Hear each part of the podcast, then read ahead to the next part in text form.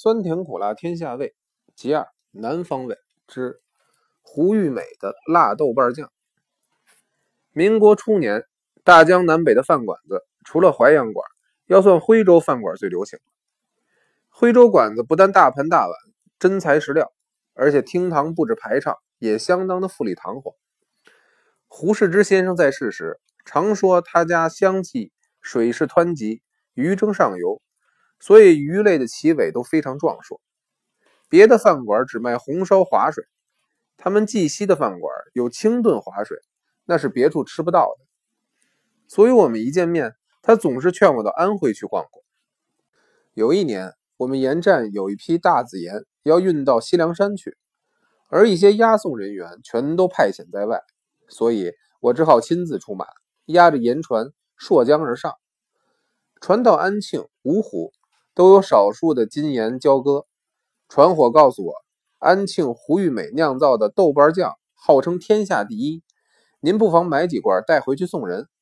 爱吃辣的人无不视为真味。于是我就买了四打，准备送人。当天晚上，他们的少东胡其同特地登船造访。他在美国是念食品加工的，回国之后，辣豆瓣酱经他的研究改良，不但在西湖博览会得了大奖。每年销售到欧美各国的数量也很可观呢。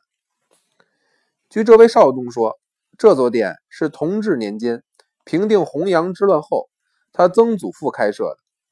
目前酱园子里已有上千只的酱缸轮流晒酱。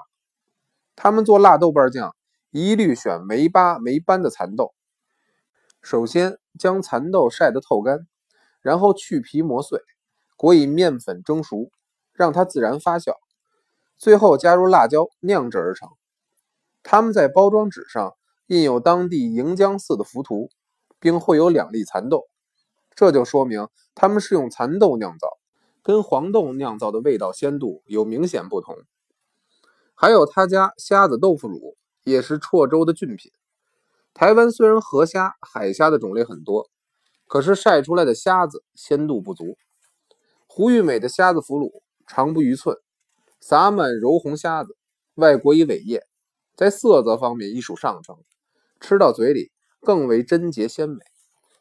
胡玉美在每年奉天蒜苗上市的时候，并有酱蒜苗应市，拿来蒸蛋，一酒一饭，在台湾恐怕是吃不到的。